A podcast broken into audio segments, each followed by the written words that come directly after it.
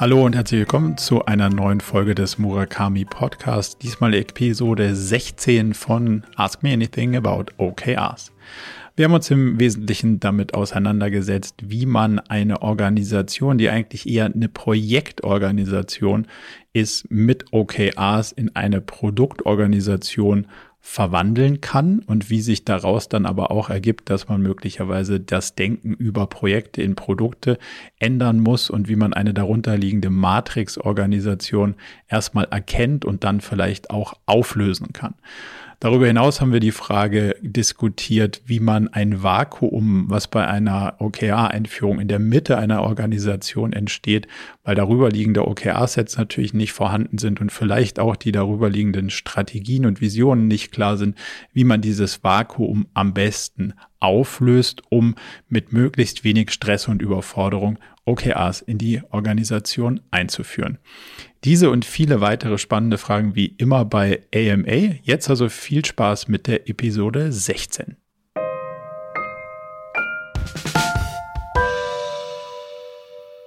Dann würde ich sagen, versuchen wir pünktlich zu starten und äh, ganz, ganz herzlich willkommen zur Episode 16 jetzt mittlerweile schon von unserem AMA-Format. Ähm, ich freue mich sehr, dass wir jetzt in so einer zahlreichen Runde zusammenfinden und wird auch direkt reinstarten mit der ersten Frage.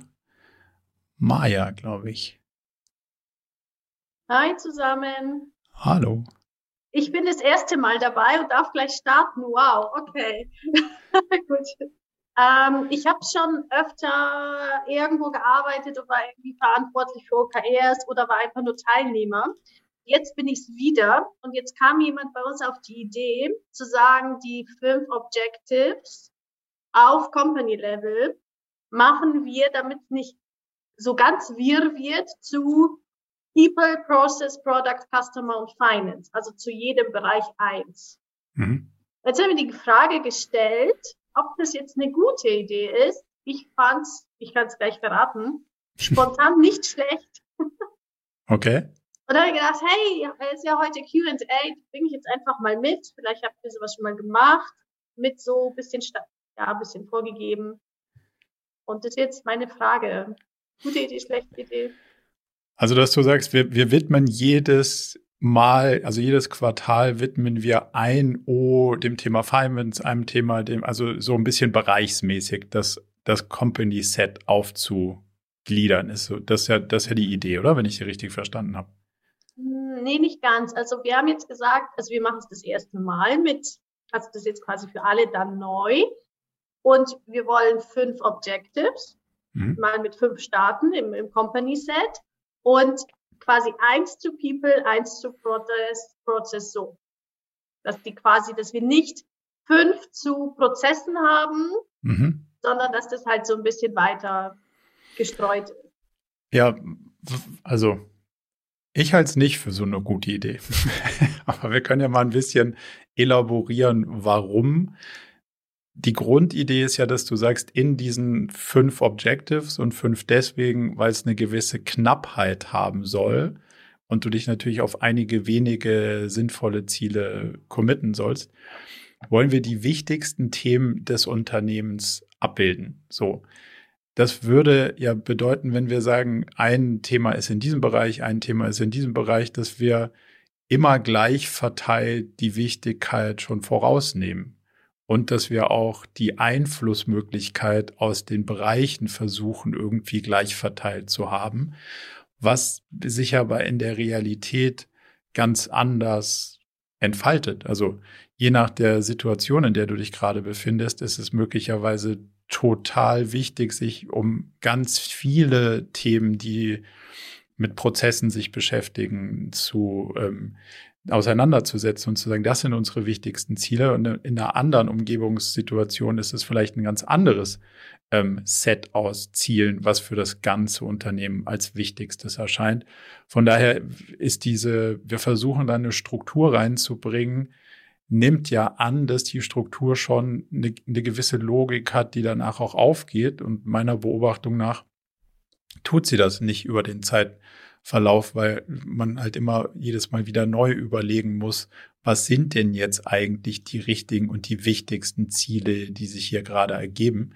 Ähm, und da würde ich erstmal ergebnisoffen rangehen und zu sagen, wir als Unternehmen schauen da ganzheitlich drauf und sagen, ja, so und so sehen wir die Situation gerade. Das heißt aber nicht, dass wir ein bestimmtes Ziel für einen bestimmten Bereich oder für eine bestimmte ähm, Gattung von, sagen wir mal, People-Themen oder so schon vordefiniert haben, dass wir da was brauchen, ähm, dann würden wir ein bisschen das Ergebnis schon vorwegnehmen. Deswegen würde ich das aus der Perspektive an der Stelle besser finden, wenn man es, wenn man nicht ein ganzes ähm, ja, Framework da schon drumrum setzt. Maja, jetzt habe ich den, den Eindruck, also Video geht nicht, aber hören tust du uns noch? Ja, ich höre euch. Danke, danke. War, war okay. ein guter Impuls. Dankeschön. Aber würdest du sagen, dass, dass also A beantwortet das deine Frage und B, würdet ihr es jetzt beim nächsten Mal anders versuchen oder würdet ihr es nochmal so versuchen? Was sind deine Erfahrungen bisher damit? Also es ist erst noch. Okay. Ja, also genau, das ist erst äh, in zwei Wochen. Und ähm, ich hatte das Gefühl, deswegen bringe ich die Frage mit, ich hatte ein bisschen noch Unsicherheit, ob es eine gute Idee ist. Ich glaube, ich werde es so lösen, dass ich sage, hey, das schaut her, überlegt euch mal zu den Punkten, aber wenn wir einfach merken, wir haben gerade ein Thema mit Strukturen, dann machen wir halt nichts zu People, ja. Aber dass man zumindest darüber nachdenkt. Es kommt halt auch aus einer Ecke, dass ich, dass ich ähm, das Gefühl habe, dass es nicht ist, wir müssen was im Bereich People machen, sondern die, die Idee ist ja andersrum. Was ist das, was sind die Ziele, die wir versuchen zu erreichen? Und daraus leiten sich dann verschiedene Sachen ab, die sich vielleicht auch strukturell ausdrücken. Aber inhaltlich wollen wir was, wir wollen ja nicht einen neuen Prozess haben, sondern wir wollen ja durch einen Prozess ein bestimmtes Ergebnis haben. Und das wollen wir in den Objectives wahrscheinlich ähm, haben, so, so dass diese Blickrichtung von, ich komme von der, von der Struktur oder von den Leuten oder von, von diesen Sachen halt so eine starre ähm, Richtung vorgibt, die wahrscheinlich nicht mit dem Output korrelieren, den du haben willst. So, also du musst halt aufpassen, dass du dadurch nicht in so eine Schiene gerätst, dass du prozessual oder HR oder so als, als Denkmuster gibst, sondern du willst ja den Outcome daraus haben und das ist cross-funktional. Deswegen halte ich von dieser Teilung an der Stelle. Nur begrenzt viel. So. Aber ich freue ich freu mich gerne, wenn du uns sozusagen dann später deine Erfahrungen wieder mitbringst und sagst, ob es gut so war oder ob du es doch anders machen magst. Dankeschön. Gerne. Laura. Ja, hallo Marco. Ähm, hallo. Danke, dass ich hier heute mal wieder Fragen stellen darf. Ähm, gerne. Ich habe ähm, heute mal eine sehr operative, äh, ich hoffe nicht zu kleinteilige Frage. Und zwar bin ich ähm, in unserem OKR-Prozess bei uns im Unternehmen ähm, und die Verbesserungen, die wir da anstreben, auf ganz viel mit deinem Input äh, darüber gestolpert, wie denn eigentlich die optimale Kaskade von Objective und Key Results auf jeder, äh, auf jedem Level der Organisation, wie die sich am besten aufbaut. Und zwar bin ich unter anderem über so ein OKR-Sheet, was du auf deiner, äh, auf deiner Seite hast, da wird ganz viel davon gesprochen, dass sich die Key Results matchen, sprich, dass sich dann ein Company Key Result, ähm, dass sich das matcht mit einem Divisions- oder Team Key Result und dass das mhm. quasi so das Bindeglied ist, aber Key Result zu Key Result. Dann bin ich in der Literatur irgendwie auch hängen geblieben, da werden sich dann Key Results übersetzt über die Zoom-Funktion als Objectives auf die nächste Ebene und dann quasi daraus was Neues gemacht. Aber da gibt es dann diese direkte Verknüpfung nicht mehr, weil gegebenenfalls auch umformuliert wird. Und da wollte ich dich einfach mal fragen, wie du, wie siehst du diese Kaskade von Company, von diesem Company OKR-Set dann auf die nächste Ebene und dann wiederum auf die darunter? Ähm, vielleicht mal ein bisschen rausgezoomt, warum wir glauben, dass man in diesem Matching-Prozess Key Results mit Key Results matchen mhm. sollte, ist, ähm, dass wenn du sagst, die, das, das ähm, Objective der darunterliegenden Ebene zahlt auf das, ähm, auf das Ziel, äh, auf das Key Result der überordnet, geordneten Ebene ein, mhm. dann hättest du ja keine Ergänzung der Flughöhe. Irgendwo haben wir hier ein Irgend noch ein Sound. Ah, jetzt geht's wieder. Sehr gut. Sorry. Ähm, du, also nochmal, das, das Objective der unteren Ebene zahlt auf das Key Result der oberen Ebene ein, aber wenn du versuchst, eine höhere Verdichtung zu kriegen im Sinne von, jetzt muss ich mehr verstehen, was da dahinter steckt, dann brauchst du ja logisch eine Ebene tiefer. So, und da das Objective der unteren Ebene fast auf der gleichen Flughöhe sozusagen ist, erhöhen wir einfach den Detailgrad im Matching-Prozess, um zu sehen, was da alles drunter steckt. Also das ist ja dann viel, viel, viel schichtiger und viel ähm, breiter angelegt. Also du siehst viel mehr, aus welchen unterschiedlichen Ecken du hier Unterstützung für dieses Key Result kriegst. Hätte ich dann zum Beispiel als Team ein Objective XY mit Key Results, die dann auch auf unterschiedliche Company Key Results gematcht werden? Oder ist das immer dann als Paket zu sehen, zu, zu, zu hm, du versuchst schon, es so hinzukriegen, dass das Objective der unteren Einheit sozusagen auf das, auf das Key Result der oberen Einheit einzahlt. So. Aber am meisten dort. Das heißt, das kann schon eine M-zu-N-Beziehung sein. Mhm. Also kann durchaus positive Effekte auf mehrere Key Results der oberen Ebene haben. Wenn du das versuchst abzubilden, wird es sehr komplex und hat wenig Mehrwert, weil du mhm. versuchst ja vor allem rauszufinden, habe ich die ausreichende Unterstützung von unten drunter, um das Company Key Result herzustellen. Und wenn ich da ähm, sozusagen die Zuordnung schaffe nach, diese Themen zahlen am meisten darauf ein, dann habe ich ein ausreichend gutes Bild für, das wird schon unterstützt, dass es dazu hoffentlich noch weitere darüber hinausgehende positive Nebeneffekte gibt, auf mehrere ähm, Key Results der Company positiv einzuwirken. Das nehmen wir mit, aber das planen wir nicht ein. So würde ich es mal zusammenfassen. Okay, aber ich, ich muss schon konkret auf ein Company Key Result meine Key Results matchen. Also genau. Und, und vielleicht, was es einfacher macht, diese Kaskade zu nachvollziehen, ist, ähm, in dem klassischen Google Ventures Video und so kommst du ja immer von, das Key Result der Company wird runtergebrochen zu einem Objective des mhm. Teams oder der darunter liegenden Einheit. Das hat jetzt ganz viele Probleme und Regelverstöße mit sich geführt, nämlich das oben ist messbar, das darunter nicht. Das oben ist cross-funktional, das da drunter möglicherweise nicht, weil wenn du eine funktional aufgebaute Organisation hast, dann ist die dann ja nicht mehr cross-funktional, sondern eindimensional so. Das heißt, dann kann eine Funktion entweder ganz viel damit anfangen oder gar nichts. Ähm, demzufolge löst sich in meinen Augen viel einfacher, wenn du es umdrehst und sagst, schau, es ist nicht das Runterbrechen, sondern es ist das darauf einzahlen. Also du sagst, das sind die Company Key Results und jetzt schauen wir, was da am ehesten drauf einzahlt.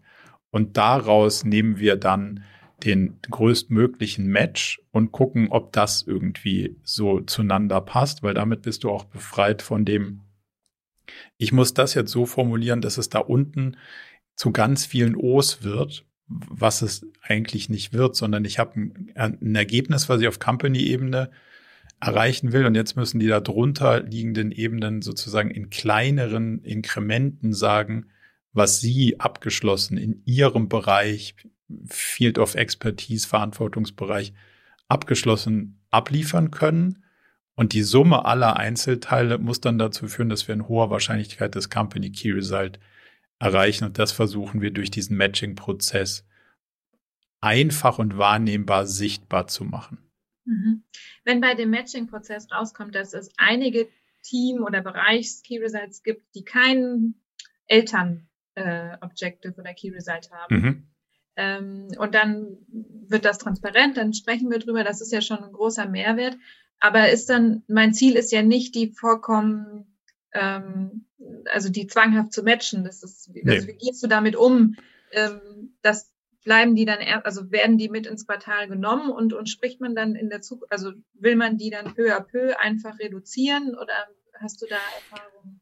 Ne, also es folgt einer relativ einfachen Regel. Die, die Regel ist in dem nehmen wir jetzt, wir nennen es jetzt einfach mal Team, was da drunter kommt, um es einfacher zu machen. In dem Team versuchst du herauszufinden, erstmal machen wir alles, was wir tun können, um das Company Set zu supporten, weil wir ja gesagt haben, als Gesamtcompany haben wir festgestellt, das sind die wichtigsten Ziele. Also tun wir alles, was wir können, und zwar alle, damit diese Ziele eintreffen. So. Und jetzt könnte man ja sagen, das Team sagt, wir haben alles getan, was wir tun können, weil mehr können wir jetzt nicht tun, mehr fällt uns nicht ein oder mehr können wir dazu nicht beitragen. Aber wir haben noch Kapazitäten übrig. Also wir können uns schon noch andere Ziele geben, die sich entweder aus unserer Rolle heraus ergeben, also weil wir als Team haben ja einen gewissen Roles and Responsibilities, also wir haben eigene Verantwortung übernommen. Und da kann es durchaus sein, dass sich daraus was ergibt, was ich aus meiner Rolle heraus tun will und was die Company jetzt nicht zwingend gut oder schlecht findet, wie zum Beispiel meinen eigenen Datenbestand mal aufräumen oder einen neuen, was auch immer einführen, was eher innerhalb meines Teams Relevanz hat, aber darüber hinaus nicht sonderlich Interesse findet. Mhm. So, und wenn ich sage, das will ich auch noch tun, dann ist das ja so lange valide, bis es nicht im Konflikt steht. So, wenn es in einem Konflikt steht zu einem Thema, was ich von oben herab sozusagen ähm, nicht unterstützen kann, weil ich sage, ja, da mache ich doch lieber hier mein eigenes Thema, dann muss ich mir natürlich die Diskussion gefallen lassen. Aber wir haben uns doch committed, wir machen alle alles, damit das Company Set erledigt wird. Wenn ich sage, da kann ich nichts mehr für tun und es steht im Konflikt mit jemandem, der sozusagen neben mir steht, also ein anderes Team will etwas tun und braucht dazu meine Unterstützung, und ich sage aber, ich würde lieber was tun, was ähm, meine eigene Ziele innerhalb meines Teams ähm, unterstützt. Dann muss ich mich ein Stück weit ähm, natürlich auf die Diskussion einlassen.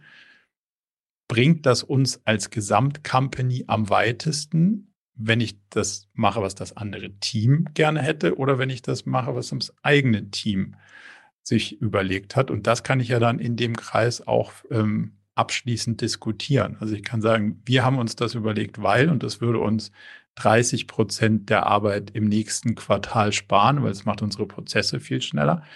Was ist der Benefit, den wir kriegen, wenn wir das Team von der Seite dabei unterstützen, seine Ziele zu, ähm, zu erreichen? Und dann haben wir den Trade-off offengelegt und diskutiert und danach kommen wir in Summe zu einem Ergebnis und dann ist das mal so die Ableitung, wie ich mit den, ähm, wie ich mit den dann verbleibenden Ressourcen umgehe und, und die sozusagen dann auch ähm, an, annehmen kann oder ablehnen kann und sage, nee, mehr, mehr geht nicht, das geht, das können wir gerade nicht tun.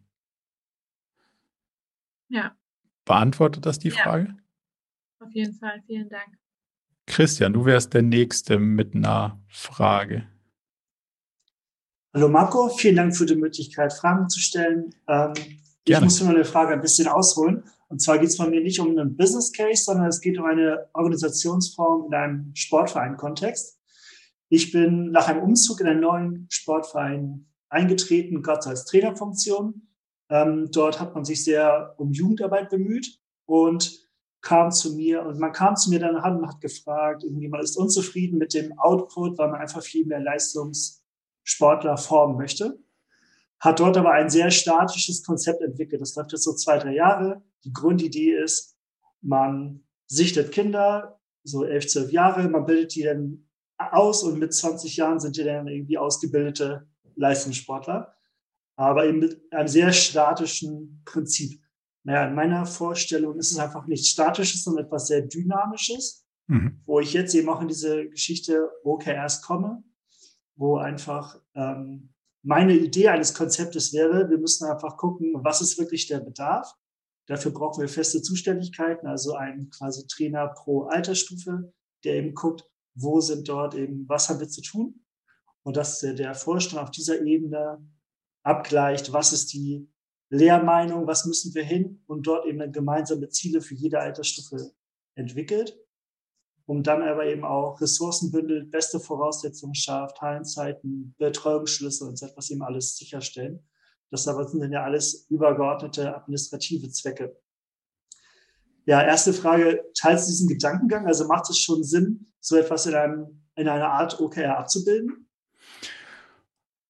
Ich würde wahrscheinlich noch den sogenannten Kunden in die Überlegung mit einbeziehen. Also da, möglicherweise habe ich es überhört, aber welche Sportart ist das oder wo? Es ist Volleyball. Okay.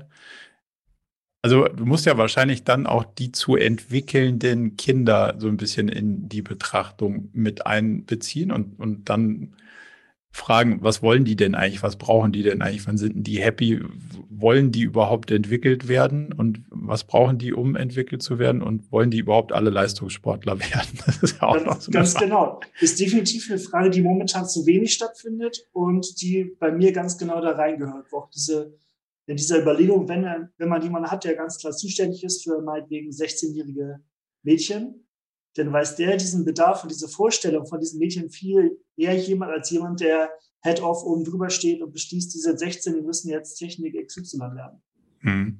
Also ich glaube, vom Gesamtprozess eignet sich das da durchaus schon, da sozusagen ähm, iterativ drauf zu gehen. Jetzt ist, wenn ich es richtig verstanden habe, ist das ein Ehrenamt oder ist das professionell schon? Also sind die Ressourcen ehrenamtlich dort oder sind die?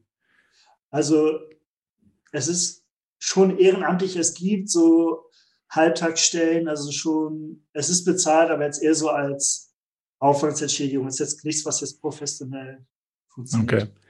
Also ich glaube, ich würde es von verschiedenen Seiten anfliegen. Ich würde einmal gucken, was ist so die Kundenperspektive, also die wir gerade so ein bisschen gesagt haben, welche verschiedenen Zielgruppen brauchen was und wann und wie kriegt man das raus? Und das kann ja auch sein, dass man das erstmal über den Zeitverlauf rausarbeiten muss. Also vielleicht gibt es ja Stand heute einen Plan, wie man das so macht, aber vielleicht ist er so ein bisschen angestaubt und vielleicht muss man das erstmal so über Trial and Error rausfinden, was eine bestimmte Zielgruppe eigentlich braucht, wenn sie denn entwickelt werden will, mhm. um, um das so ein bisschen zu sagen, okay, jetzt probieren wir das mal auf dem Weg und jetzt dann messen wir mal da hinten, Spielergebnisse, die Zufriedenheit, die Gestresstheit, die Überforderung, die Anspannung, was auch immer man da irgendwie versuchen kann, so als Indikatoren ranzuziehen, was so ein bisschen Aussagekraft ist und iterativ zu sagen, jetzt haben wir es über fünfmal die Woche Training versucht. Das ist vielleicht ein bisschen viel gewesen. Jetzt muss man es irgendwie über zweimal Training und einmal Coaching probieren.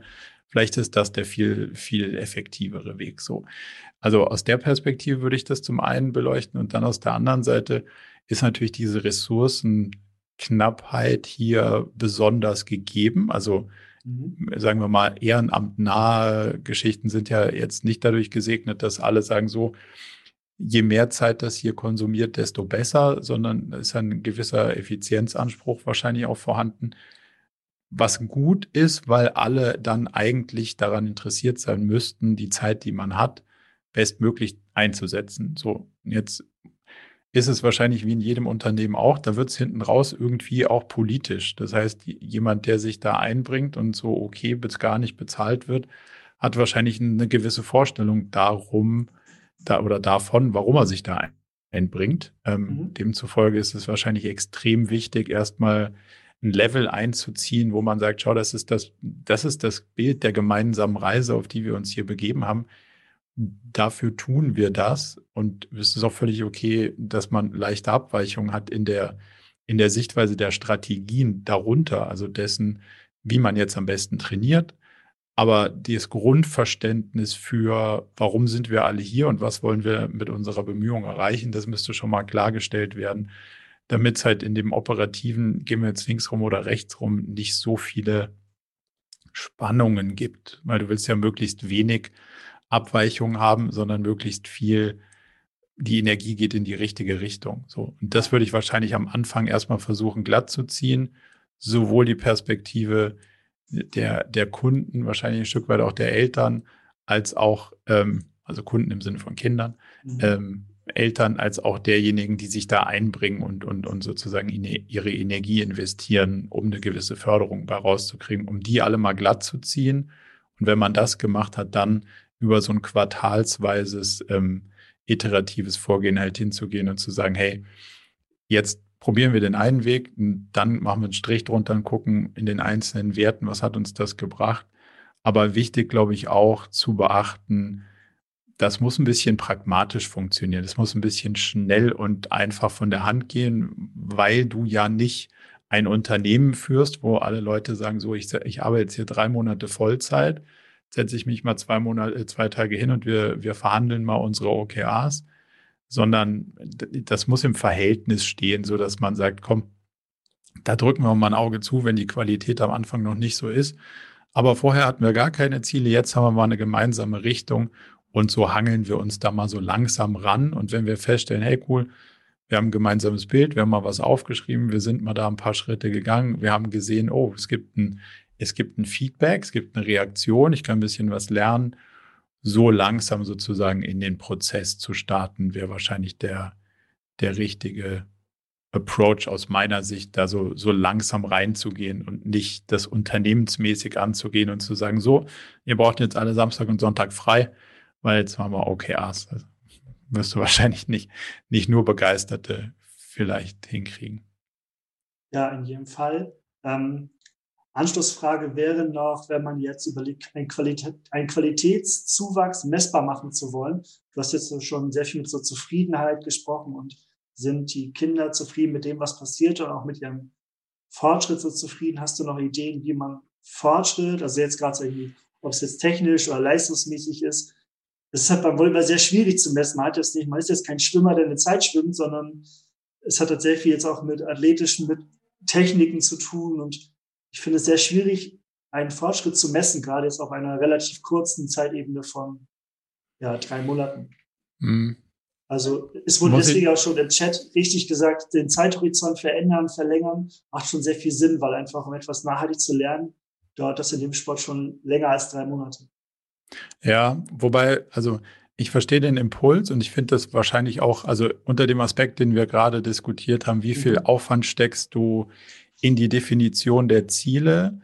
Aus diesem Aspekt heraus finde ich das Verlängern des Zeithorizonts wahrscheinlich hier ausnahmsweise sinnvoll. Mhm. Aus dem, wie schnell lerne ich, dass das nicht der richtige Angang ist für das, was ich erreichen würde, würde ich es wahrscheinlich ein bisschen weiter bei den drei Monaten, also nah dran halten mhm. und mir eher überlegen, wie finde ich so Proxy-Aussagen zu, ähm, was könnte mir einen guten Indikator geben, dass wir auf dem richtigen Weg sind. So, jetzt musst du mir verzeihen, dass ich wie von vielen Ballsportarten einfach gar keine Ahnung habe.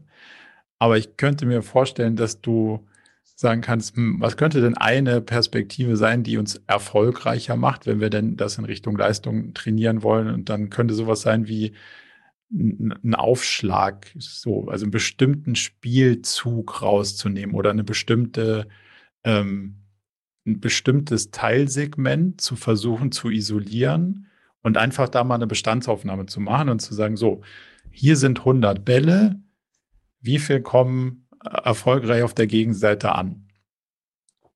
Dann hast du ja zumindest mal eine prozentuale Quote und dann kannst du alle vier Wochen irgendwie gucken, verändert sich die Quote der Bälle, die auf der Gegenseite ankommen. Mhm. Und dann kannst du sehen, so, okay, das Thema, wenn wir am Zug sind, hat sich unsere Position schon mal deutlich verbessert. Jetzt müssen wir vielleicht im nächsten Quartal oder auf einer anderen Ebene die Defensivposition irgendwie stärken. Wie könnte das irgendwie funktionieren? Also durchaus versuchen, Teilbereiche zu isolieren, die irgendwie zu beobachten und zu sagen, okay, hat das irgendwie einen Effekt auf das? Also hat das, was wir trainiert haben, dazu geführt, dass nicht mehr, keine Ahnung, 50 Prozent der Bälle auf der Gegenseite ankommen, sondern 70. Mhm, ja.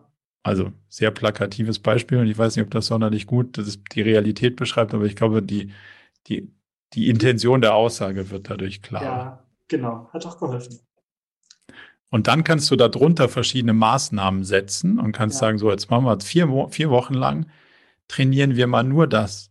Und wenn du dann feststellst, super, jetzt landen irgendwie 90 Prozent der Dinger im Netz, hast du einen relativ guten Anhaltspunkt dafür, dass das irgendwie in die falsche Richtung geht.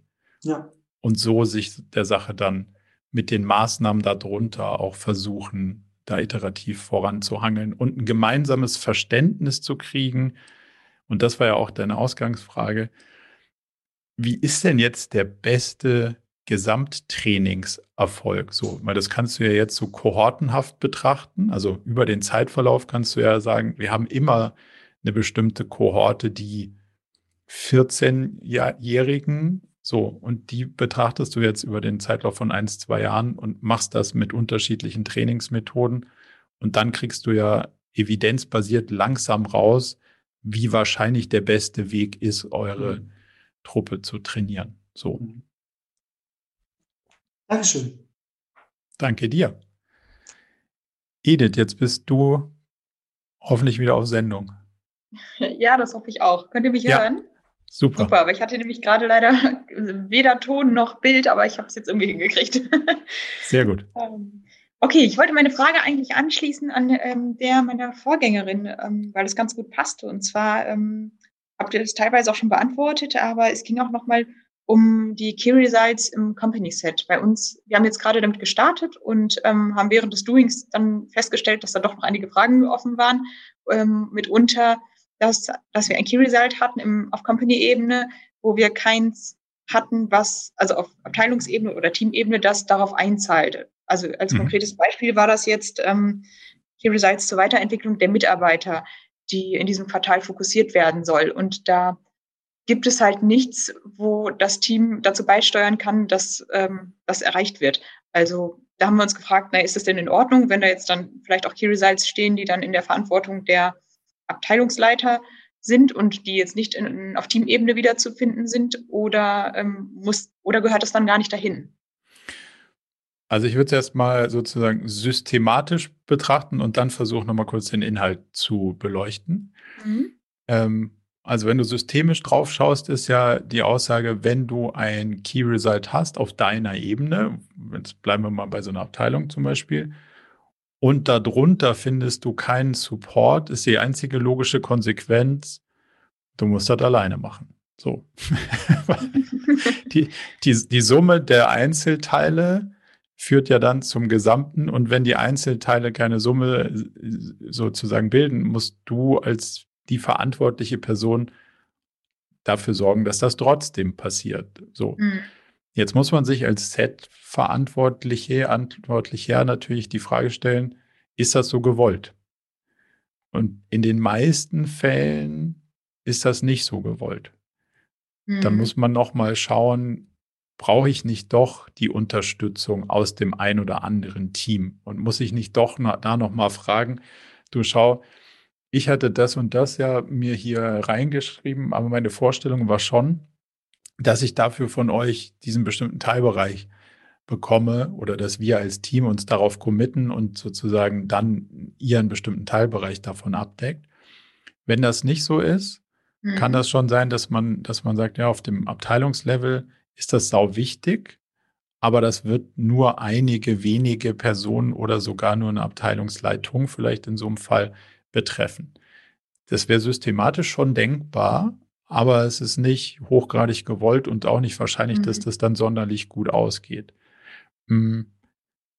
Und in, in mhm. diesem Beispiel, das du gebracht hast, ist es ja auch unwahrscheinlich, dass niemand anderes was dafür tut, weil wie, wie soll sich denn ein Mitarbeiter, Mitarbeiterin entwickeln, wenn man nichts dafür tut? So, mhm. jetzt kann man sich grundsätzlich die Frage stellen, ist das Entwickeln von Mitarbeitenden ein gutes Key Result? Mhm. Kommt, kommt darauf an. Also es ist immer so ein bisschen die Frage, was ist der Effekt, der dazu führen soll? Oder andersrum, was ist die Hypothese, die man eingeht? So, was wir oft sehen ist, wir machen ein Mitarbeiter-Event, dann machen wir noch sowas wie zwei Schulungen und dann gibt es noch irgendwie ein Grillfest und ein Kicker. Aber Hauptsache, die Leute haben an zwei Fortbildungen teilgenommen. Und dann kann man ja sagen, die müssen sich ja entwickelt haben. Die mhm. Hypothese geht in der Rückbetrachtung meistens nicht ganz auf. Warum nicht? Weil es meistens nicht die Ursache des Problems ist. Also hier müsste man wirklich mal ganz offen und tief die Frage stellen, wer soll sich denn wohin entwickeln und warum überhaupt und wo glauben wir, ist der größte Blocker, den es braucht, den, der, der sozusagen beseitigt werden muss, weil meistens ist es eben nicht, dass es an der Kompetenz mangelt, die man dann so mit so einem Schulungskatalog ausbügelt, sondern das Problem ist tiefergreifend und ist meistens auch eher in den, in den sozialeren Ecken zu verorten und mhm. in den wenigeren Fällen in der, in der, in der Kompeten Kompetenzmatrix so. Mhm. Und wenn man das der Kompetenzmatrix zuordnen kann, also es wird, also das soziale Thema auf jeden Fall, das, ähm, das trifft auch zu, würde ich sagen, aber ähm, teilweise ähm, kann man schon sagen, dass es auch darum geht, dass wir unsere Expertise in bestimmten Bereichen weiterentwickeln, um einfach unser Portfolio vergrößern zu können oder um einfach mhm. auch äh, wettbewerbsfähiger zu werden. Und das sollte halt ein Fokus werden. Aber ja, Gib mal so ein ganz kurzes Beispiel, was, was, was könnten das für Kompetenzfelder sein, die vorher nicht da sind und danach da sein sollten? Äh, zum Beispiel irgendwie, was war denn das? ähm, die Weiterentwicklung oder die, die Kompetenzen im Bereich systemischen Coaching zum Beispiel. Und dann gab es Key Results, ähm, die besagt haben, dass jeder Agile Coach bei uns ähm, da irgendwie eine Weiterbildung macht. Vielleicht war das auch komplett falsch gewählt, ich weiß es nicht. Also es war auf jeden Fall was, wo die Company-Ebene gesagt hat, das ist uns total wichtig und äh, das brauchen wir auch, damit wir wettbewerbsfähig sind. Und ähm, dann haben wir es mit aufgenommen, aber am Ende festgestellt, dass wir finden das gar nicht auf, auf Teamebene. Also wir sprechen bei uns nicht von Abteilungen, sondern Teams, weil es bei uns gar keine Abteilungen gibt. Mhm. Ähm, genau. Also sozusagen die Company hat gesagt, wir bräuchten irgendwie hier eine Fortentwicklung und darunter hat sich keiner drum gekümmert. Oder es hat keiner in den, in den Sets aufgenommen. Genau. Da würde man ja wahrscheinlich dann doch schon die Frage stellen, man wird ja jetzt nicht von heute auf morgen systemischer Coach und muss nichts dafür tun und das fällt vom Himmel. Also ist die Wahrscheinlichkeit relativ gering, dass das passiert, wenn sich darunter niemand das auf die Fahnen schreibt. Mhm. Okay. Und, und es hat natürlich auch was damit zu tun, also wenn es darunter niemand für sich gefunden hat, dann könnte es sein, dass es auch keiner machen will. Und dann könnte es sein, dass zwar irgendwie so eine gute Aussage ist, ja, man müsste mal, aber ich bin es nicht. Mhm. Also doch, das ist schon gewollt, nur dann, es wurde halt nicht mit aufgenommen, weil auf Teamebene gesagt wurde, ja, das ist halt, das läuft nebenbei. Also, aber dann hätten wir wahrscheinlich auch wieder äh, Objectives beziehungsweise Key Results in der auf der Ebene bilden müssen, damit es miteinander matcht. Naja, und, und dieses, es läuft halt nebenbei, ist wahrscheinlich ja ein Teil der Illusion, weil es, es blendet ja völlig aus, dass das ein Trade-off ist. Also ja. ich muss ja da auch richtig Zeit investieren und nebenbei hieße ja, das geht schon noch so, dafür verliert nichts anderes die Priorität. Das mhm. klingt jetzt danach, dass das relativ umfassend sein könnte und dass man nicht mal nebenbei da ein mhm. Skillset aufbaut. So wie, ja, ich habe nebenbei ein bisschen Psychologie studiert. Das geht schon. Und wahrscheinlich ist das halt, also das ist ja immer dieser Trade-off, was mache ich dafür nicht? Und wenn ich es wirklich will, diesen Kompetenzaufbau, dann muss ich natürlich auch was anderes abmoderieren also respektive mhm. investieren, das andere nicht, dafür das. Und da wird es schon ganz schön schmerzhaft. Das wird dann schon so, ja, puh, das andere mhm, will ich aber doch auch. Und jetzt kommt ja die Frage, was willst du eigentlich wirklich und was willst du mehr? Mhm. Und das ist so ein, ja, es wäre doch ganz schön, wenn, ist was anderes als, ja, ich will das und dafür gebe ich das andere auf. Und mhm. das halt eben nicht so ein, also erfahrungsgemäß wird es nicht mit, ja, es wäre doch ganz schön, wenn, dann passiert es halt nicht. Sondern wenn du es wirklich willst, okay. dann musst du dafür stehen und dann musst du da drauf gucken und sagen, wow, da stecken für so und so viele Leute so und so viel Tage Arbeit drin. Das heißt, sie können die und die und die Themen nicht mhm. machen. Sind wir bereit, das zu investieren? Mhm. Okay. Und dann hast du halt eine valide Diskussion über den Ressourceneinsatz. Ja. Ist das das erste Mal, dass ihr das Thema quasi versucht zu erreichen oder kommt das zum ähm, wiederholten Male vor? Äh, das, äh, das Thema Weiterentwicklung oder was meinst du? Ja. Äh, ja, also das, das erste Mal. Okay. Ja. Also wir haben ja jetzt erst gestartet. Wir hatten vor, vor einem Jahr hat mein Vorgänger schon mal versucht, mit OKR irgendwie ähm, was anzufangen. Das hat irgendwie nicht so geklappt. Und ähm, nach dem, was ich so alles bei euch gelernt habe, ähm, haben wir auch einiges komplett falsch gemacht und haben jetzt äh, zum Beispiel auch da kommen wir auch noch zu einer anderen Frage. Ich weiß nicht, ob sich sonst noch jemand meldet, sonst würde ich sie direkt einmal genau, stellen. Genau, stell, stell gerne direkt.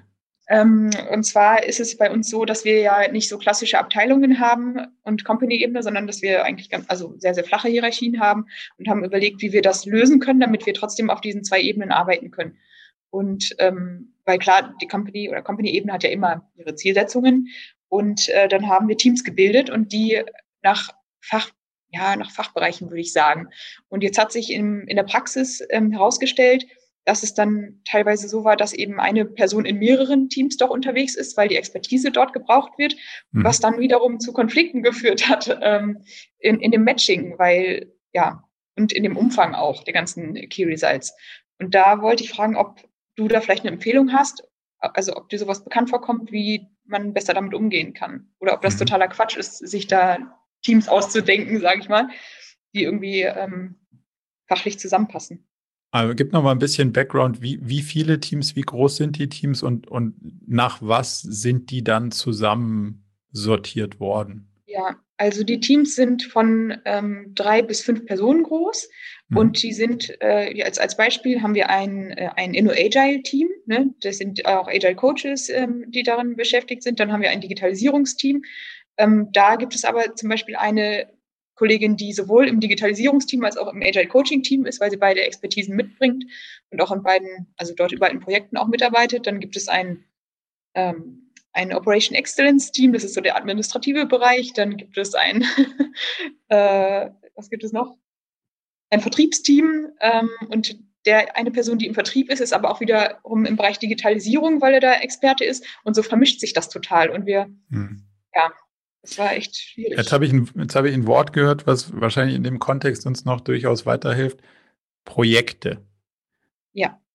Das heißt, die sind wahrscheinlich dann auch noch zusätzlich innerhalb der Projekte ein Projektteam, oder? So ist genau. das wahrscheinlich. Ja, okay. die sind dann zum Beispiel auch zu dritt bei einem Kunden in einem Projekt eingesetzt ähm, als Agile Coaches und haben dann auch noch ihre Projektarbeit, wo wir versucht haben, das in OKR zu mhm. Bringen. Das war doch auch noch eine Herausforderung, aber so hat sich das ganz, ganz viel vermischt und es war ganz schwierig, da diese, dieser Systematik zu folgen, mhm. die eigentlich, ähm, die eigentlich total klar verständlich ist, finde ich, aber in der Praxis. ja. ich, kann, ich kann ja das ein bisschen auseinandersortieren, wo das herkommt. Ich kann es ja auch wieder zusammenbauen. Die Frage ist, ob, ob ihr dann alles das, was man daraus dann quasi machen kann oder will, ob, ob das sozusagen für euch hilfreich ist. Mhm. Also A liegt da ja eine Matrixstruktur drunter. Also mhm. die eine Person ist jetzt sowohl in dem Projekt A als auch in dem, nenne ich es mal, Kompetenzfeld äh, Agile Coach oder was auch immer. Mhm. So, und jetzt habe ich die Herausforderung, die ich ja hier nicht haben will, dass an einer Person aus zwei Richtungen gezogen wird. So, jemand A sagt, ich habe hier irgendwie eine, eine, Interessenslage zu vertreten und eine andere Person sagt, ja, ich bin ja Projektleiter für dieses Projekt, ich habe hier eine Interessenslage zu vertreten. Und dann kommen wir in das Spannungsfeld, was wir ja genau nicht haben wollen. Wir wollen ja jemand haben, der in einem Team sitzt, wo das ganze Team da drauf schaut und sagt, wow, wir als Team sagen, dass die Herausforderung, die vor uns liegt, handelbar ist und so und so am besten handelbar ist und das, was wir uns hier vorgenommen haben, ist auch denkbar und machbar. Und zwar so und so und mit unserer Expertise kriegen wir das hin. Das ist sportlich, aber das geht. So.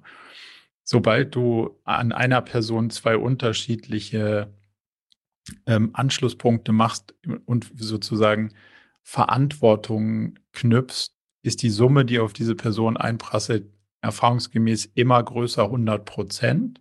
Mhm wahrscheinlich eher so Richtung 200 Prozent, weil jeder Einzelne sagt, naja, was stellst du dich denn so an? Das ist ja noch nicht, das ist ja noch nicht Vollgas. Aber zweimal noch nicht Vollgas ist trotzdem zu schnell. Mhm. Und das kann man aus der, dieses Dilemma kann man nicht der einzelnen Person zusortieren, zu lösen, weil wie soll ich denn das zufriedenstellend machen? Ich kann ja nicht nach oben sagen, hey, ich glaube, es ist zu viel, weil die Anforderung von der einen Seite ist vielleicht 40 Prozent und die andere Seite ist aber irgendwie 90 Prozent. Und da niemand von den beiden ja sehen kann, dass es über 100 ist, kommt immer nur die Wahrnehmung, ja, irgendwie kriege ich hier immer nur zu hören, das ist zu viel. So. Das wollen wir ja versuchen zu vermeiden. Also müssen wir uns entscheiden, welcher Achse der Matrix geben wir denn jetzt eigentlich den Vorrang? Mhm. Und dann ist das die führende Logik.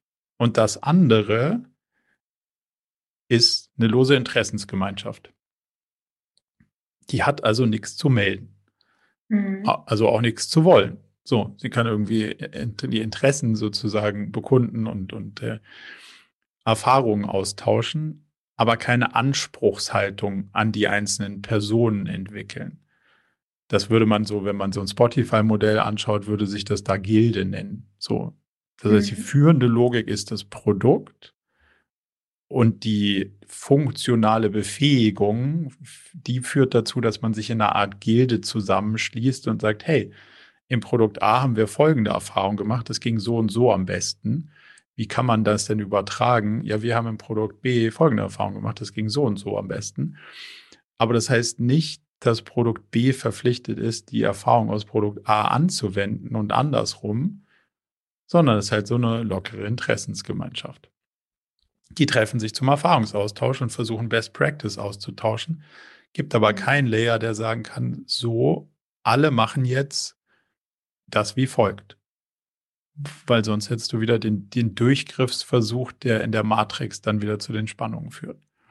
Mhm. Ist, ist das erstmal so vom, dieses ja. matrizenhafte Problem, ist das ja. nachvollziehbar?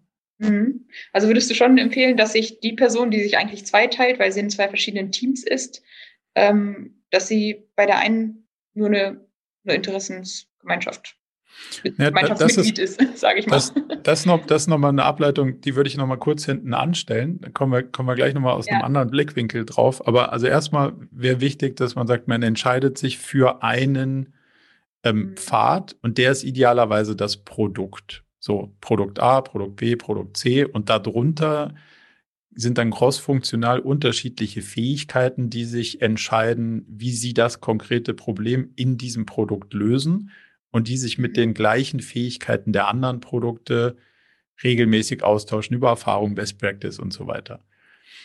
So, und jetzt ist leider die zweite Frage, was ist denn in eurem Kontext eigentlich das Produkt? Die Dienstleistung. Ja, so, jetzt, jetzt muss man so ein bisschen noch, noch drauf schauen.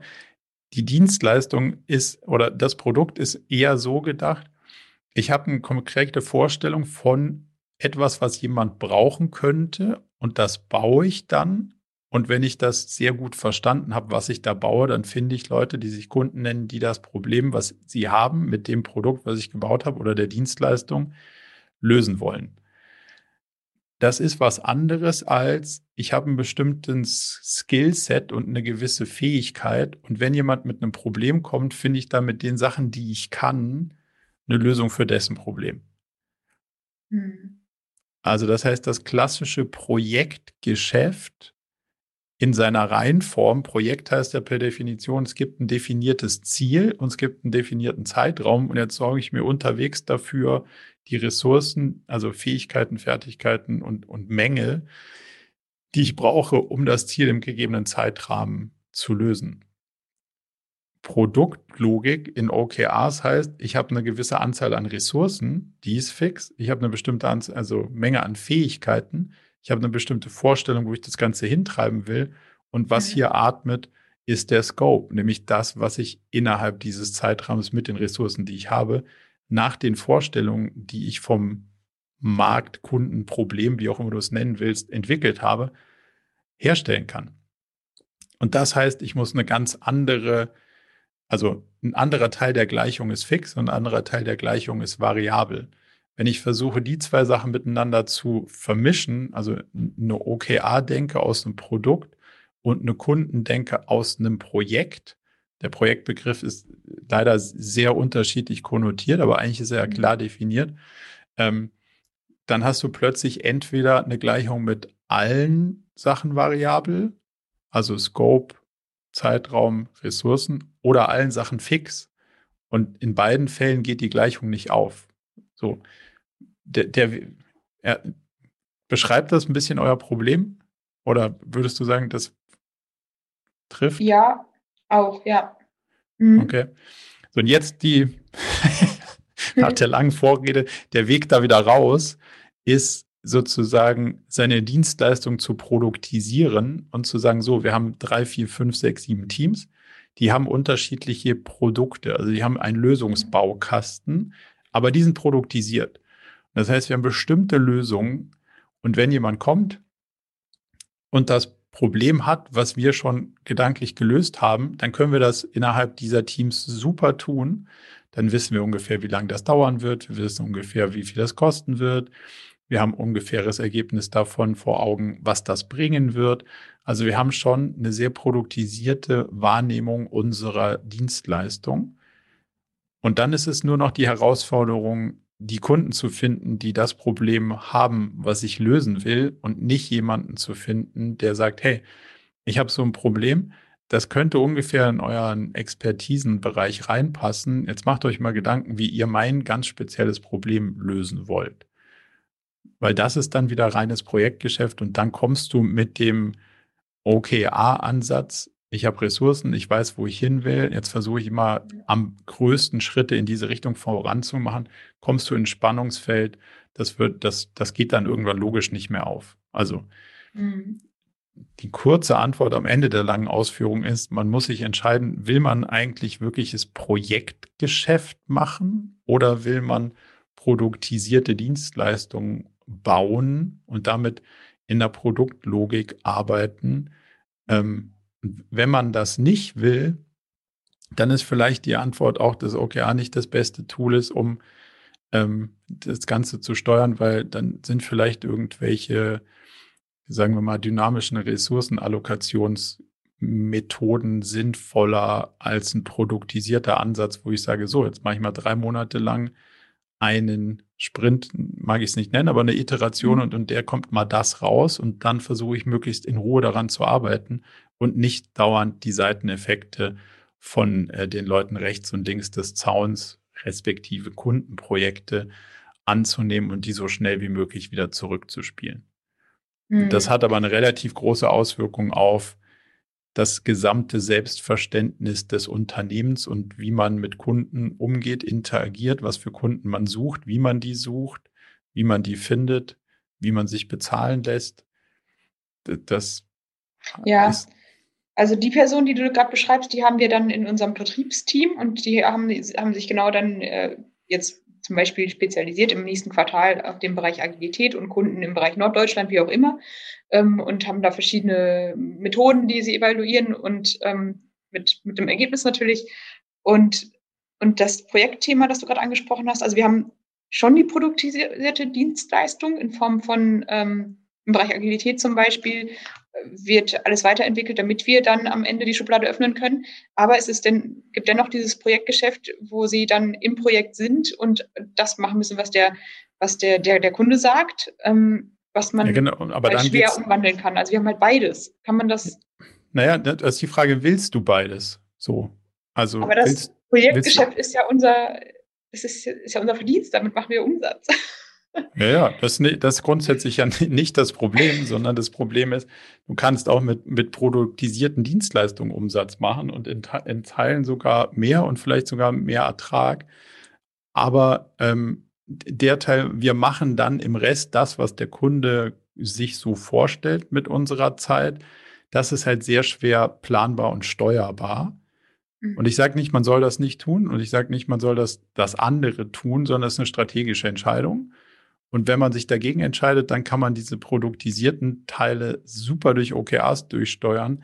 Der andere Teil, wir verkaufen unsere Zeit, mhm. da kann OKRs relativ wenig helfen, weil das mhm. ist ja, jemand hat gesagt, ich habe Geld und keine Zeit oder keine Ahnung und die andere ja. Seite sagt, ich habe Ahnung, aber kein Geld und ein bisschen mhm. Zeit übrig, wollen wir tauschen. Das ist aber sehr opportunistisch und das ist im, im Sinne von, Sag mal, was soll da in drei Monaten rauskommen, außer einer gewissen Billable-Hour-Quote? Halt total unspannend für OKRs. Da kann hm. man nicht viel mitmachen. So. Ja. Ich sage nicht, dass das kein gutes Geschäftsmodell ist. Ich sage nur, dass das kein guter Match ist zwischen dieser Form eines Geschäftsmodells und einem Produktsteuerungsansatz wie OKRs. Hm. Okay. Ja. ich, ich, hatte es befürchtet, es ist ein bisschen größerer, äh, bisschen größere Runde, die man da fliegen muss, aber wenn man ja. den Weg geht und vielleicht die Geschichte positiv abschließen, wir selber sind den Weg gegangen, es hat ganz gut funktioniert. Ich habe ganz viele Agenturen, Softwarehäuser und Co. dabei begleitet, diesen Weg zu gehen und der hat positiv geendet. Also es gibt am Ende des Tages irgendwie eine Menge Geschichten, die dafür sprechen, das so zu machen und zu betrachten und dann auch positiv da äh, sozusagen gestärkt hinten wieder rauszukommen. Aber es, man muss das auch nicht. Wenn man aber sagt, ja, wir, wir wollen einfach die Billable-Hour-Quote hochhalten, dann muss man mal überlegen, ob man den Bereich dann vielleicht lieber nicht mit OKRs steuert, weil das mhm. ist vergebene Liebesmühe an der Stelle. Mhm. Ja, das habe ich auch leider feststellen müssen. Also zusammengefasst müsste man uns entweder über unser Geschäftsmodell ein paar Gedanken machen oder, oder ähm, ja. Du kannst so ein bisschen, du kannst so ein bisschen betrachten wie SAP, die sagen, guck mal, wir machen nicht das, was alle Leute sich vorstellen und nennen das dann Software, sondern wir bauen das, was wir glauben, was viele Leute brauchen können, aber nicht alle. Und wenn die ein ja. oder anderen bestimmte Teilbereiche sozusagen sich anders vorstellen, dann müssen die vielleicht jemanden anderen suchen, der den Teilbereich da dran customized, aber wir werden das nicht tun. Das ein Modell, was durchaus erfolgreich funktionieren kann. Und das andere kann sein, wir sind ein Customizer, kann auch super sein. Oder wir haben einen bestimmten Bereich, der customized und ein bestimmter Bereich, der produktisiert. Ähm, so, und die muss man dann vielleicht aber auch unterschiedlich steuern. Und die muss man auch wahrscheinlich unterschiedlich verkaufen. Weil mhm. ähm, du musst dann natürlich auch, wenn du agil entwickelst, musst du auch agil verkaufen. Wenn du Wasserfall verkaufst und agil entwickelst, dann hast du auf der Seite wieder ein Spannungsfeld, was auch nicht sich irgendwo löst. Also es muss zumindest mal konsistent und durchgängig sein auf den, auf den unterschiedlichen Ebenen. So würde ich es mal zusammenfassen. Mhm. Okay. Okay, vielen Dank. Hat das die Frage beantwortet? Ja. Sehr gut. Jetzt habe ich hier ein bisschen den Überblick verloren. Ähm, waren jetzt eher technische Fragen. Katrin, deine Frage zur, zur Zeitreihe hat sich erledigt oder? Ja, genau, das war direkt auf das Volleyballteam bezogen. Das okay. wir da mit abgefrühstückt. Sehr gut. Haben wir denn noch Fragen? Weil hier im Chat sehe ich keine mehr. Äh, Entschuldigung, ich hätte ja. eine. Ja. Ähm, also erstmal vielen Dank für die Runde. Ich bin zum ersten Mal hier. Ähm, wir haben so vor einem halben Jahr, äh, seit einem halben Jahr versuchen wir OKRs einzuführen und die Person, die damals damit betraut wurde, ist jetzt inzwischen aber in Mutterschutz und ähm, jetzt rutsche ich da gerade so ein bisschen rein und ähm, stehe noch ziemlich am Anfang. Bei uns ist es so, das ist, wir haben es damals versucht so zu machen. Ähm, es gibt Unternehmens-OKRs und es gibt darunter für jedes Kompetenzcenter OKRs. Kompetenzcenter sind so eine Art Abteilungen. Wir sind eine Webseite. Das heißt, wir haben eben Kompetenzcenter, die sind dann Redaktion, die sind dann Social Media, Grafik, Technik, äh, Vermarktung, aber auch und sowas. Wir haben dann immer versucht, ähm, erst natürlich Unternehmens-OKRs zu haben, aber da wir irgendwie so ein breites Produkt, so eine breite Webseite sind, auch immer eben OKRs für verschiedene Kompetenzcenter. Und ähm, gerade aus der Ecke Redaktion, aber auch Social Media kam immer wieder das Thema, ja, unsere Arbeit besteht aber zu 95 Prozent aus Tagesgeschäft. Mhm. Und deswegen ist meine erste Frage, was macht man mit dem Thema Tagesgeschäft bei so, ja, eben bei so Gruppen wie Redaktion, bei Social Media, die eben, ja, ähm, lass uns mal ganz kurz noch auf dieser Company-Ebene ähm, bleiben. Was, was hatten wir vorhin ja schon kurz angesprochen, dass wir gerne wollen, dass die einzelnen O's nicht sozusagen einzelnen Bereichen oder Kompetenzen zugeordnet sind, sondern eigentlich ein cross-funktionales, übergreifendes Ergebnis haben. So. Und das würde ich mal vorausschicken, dass man das so auf der Ebene auch weiterhin betrachtet. Also, dass man sagt, so die einzelnen O's sind nicht die Kompetenzcenter und jedes, äh, jedes Kompetenzcenter hat ein O, sondern wir versuchen als Company crossfunktional Ziele zu erreichen, die dann dazu dienen, dass wir ähm, im Zeitverlauf vorankommen. So. Die konkrete Frage nach dem Tagesgeschäft ist ja also A, die Grundsatzfrage, soll das rein oder nicht? Wir sind ganz klar für, ja, das soll da rein, weil sonst habe ich den, jetzt habe ich den Prozentsatz vergessen, aber du hast einen relativ hohen gesagt, glaube ich. Ja, ähm, 95 Prozent wird da immer reingeschmissen. Genau, dann, dann sage ich ja, ich mache Zeug, was ich Tagesgeschäft nenne, aber ich sage dir nicht, was dabei rauskommen soll. Und ich sage es mir selber auch nicht. Also ich habe keinen Erwartungswert daran, was mit 95 Prozent meiner Zeit eigentlich passiert. So. Ja. Ähm, ja, also aus der, aus der Social Media Ecke kommt immer, na gut, unser allergro allergrößtes Ziel ist, woran wir eigentlich eben im allergrößten Teil der Zeit arbeiten, ist, wir wollen insbesondere den Instagram-Account größer kriegen und Followeraufbau betreiben. Aber ihr seid eine News-Website oder eine? Wir sind unter anderem eine News-Website, ja, wir sind eine Fußball-Webseite, die eben auch News hat. Die, ja. Okay. Ähm, da muss man nochmal kurz die Frage stellen, warum wollt ihr den Instagram-Account aufbauen? Um Reichweite zu generieren, um Leute auf die Webseite später damit zu ziehen auch. Ja, also das ist wahrscheinlich, muss er erstmal auf der Strategieebene ein paar Sachen so glatt ziehen. Also was, was soll denn das bringen? Weil äh, Social Media zu machen, um Social Media zu machen, kann in eurem Bereich natürlich auch kontraproduktiv sein. Also wenn ich es irgendwie anders mache, dann ist die Reichweite noch mehr da, wo du sie nicht haben willst, nämlich in den Leuten, die damit Geld verdienen, deinen Content zu nehmen und den gegen die Werbemaßnahmen zu kapitalisieren. Also da muss man schon relativ klar sein auf der Strategieebene, was soll denn das eigentlich bringen? So. Und dagegen würde ich schon auch deutlich messen. Also wenn man sagt, naja, das ist es eben genau kein Selbstzweck, einen Social Media Account zu haben, wo ganz viele Leute followen und wir unseren Content reingeben und der Facebook-Konzern daraus besser kapitalisiert, hm. sondern offensichtlich ist es für uns nur dann sinnvoll, wenn das eine valide Quelle ist, einen kostenlosen Traffic zu bringen, weil wenn wir uns in sozusagen das ranzüchten, dass wir denen immer die Inhalte geben, dann kapitalisieren die das gegen Werbung und der Algorithmus sortiert das so, dass immer wenn irgendwie ein Link von uns dabei ist, kriegen wir die Reichweite gar nicht, dann müssen wir denen jetzt auch noch Geld dafür geben. Das kann ganz schön in die Hose gehen.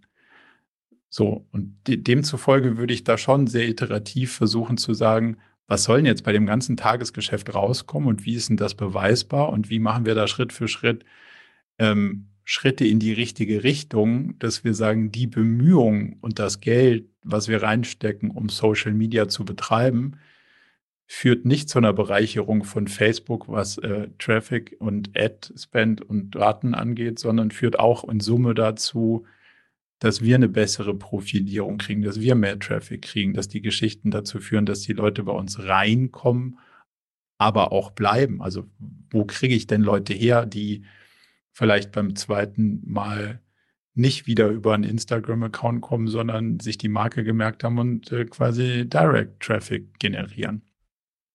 So, das ist ja so, auf dem Big Picture musst du erstmal diesen Strategielayer sortieren und dann versuchen, dagegen zu arbeiten. Und wenn man immer sagt, naja, wir machen Social Media, warum? Ja, weil wir das Social Media Team sind. Dann weiß ich zwar, dass danach die Zeit und das Geld weg ist. Ich weiß aber nicht, ob ich dann das gekriegt habe, was wir uns eigentlich davon versprochen haben. So.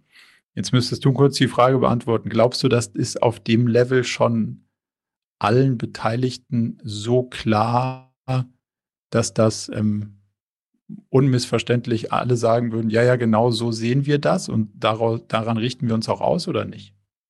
Ich glaube schon. Also dieses Thema gibt es natürlich immer, Content irgendwie dann, dann von Facebook äh, von profitieren zu lassen. Wir haben es aber nach, einer, nach einem Jahr, würde ich mal sagen, des reinen Follower-Aufbaus, ähm, sind wir dann immer wieder darüber dazu umgeswitcht, irgendwie über Stories ähm, Inhalte zu verteilen und dadurch wirklich, wirklich signifikant Traffic auf unsere Webseite zu ziehen. Das funktioniert schon ganz gut, aber es ist eben weiterhin das Thema, dass eben diese Abteilung oder da hängt dann auch letztendlich auch das Kompetenz der Grafik mit dran, die natürlich die Grafiken schrubben müssen, ähm, immer wieder sagt, ja, wir machen halt das überwiegend ähm, machen vielleicht auch noch ein paar andere Sachen, aber ähm, für uns eben war es immer wieder die Frage, und die ist jetzt schon beantwortet worden, äh, soll das Tagesgeschäft irgendwie in die OKRs integriert werden oder nicht? Bei den News, bei der News-Redaktion ist es dasselbe. Die schrubben halt überwiegend News.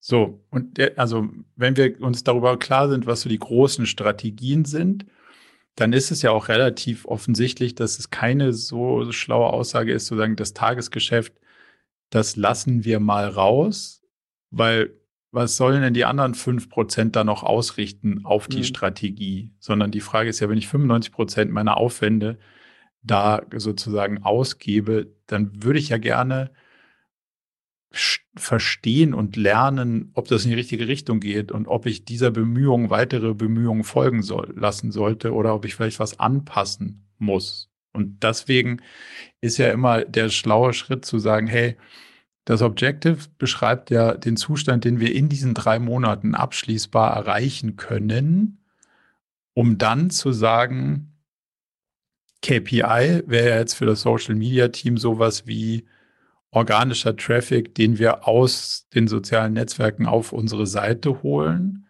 Und wenn ich ein bestimmt beschriebenes O erreicht habe, müsste ich ja irgendwie feststellen, dass sich der Zeiger in die richtige Richtung bewegt. Wie viel der sich bewegt, I don't know, multivarianter Test, brauche ich weder versuchen zu beweisen, kann ich eh nicht, brauche ich auch keinen Erwartungswert annehmen, bringt auch nichts. Aber ich muss gucken, gibt es da zumindest mal eine Korrelation, wenn sich keine Kausalität herstellen lässt. Und dann kann ich sagen, so, jetzt habe ich das einmal ausprobiert und der Zeiger hat gezuckt, das ging schon mal in die richtige Richtung oder nicht und kann ich drei oder vier verschiedene Hypothesen bauen, von denen ich was lernen kann. Also welche Themen in den Stories bringen mir User, die sich einen Account anlegen, welche Traffic-Quelle mit welcher Geschichte bringt mir jemanden, der sich zu einem Newsletter anmeldet, den ich danach ohne Social Media wieder erreichen kann? Wer bringt, also weißt du, das ist so ein, mhm. Und wenn ich das rausarbeiten kann über den Zeitverlauf, dann weiß ich auch viel besser, wo ich meine ähm, Ressourcen investieren sollte in diesem sagenumwobenen Tagesgeschäft. Hm.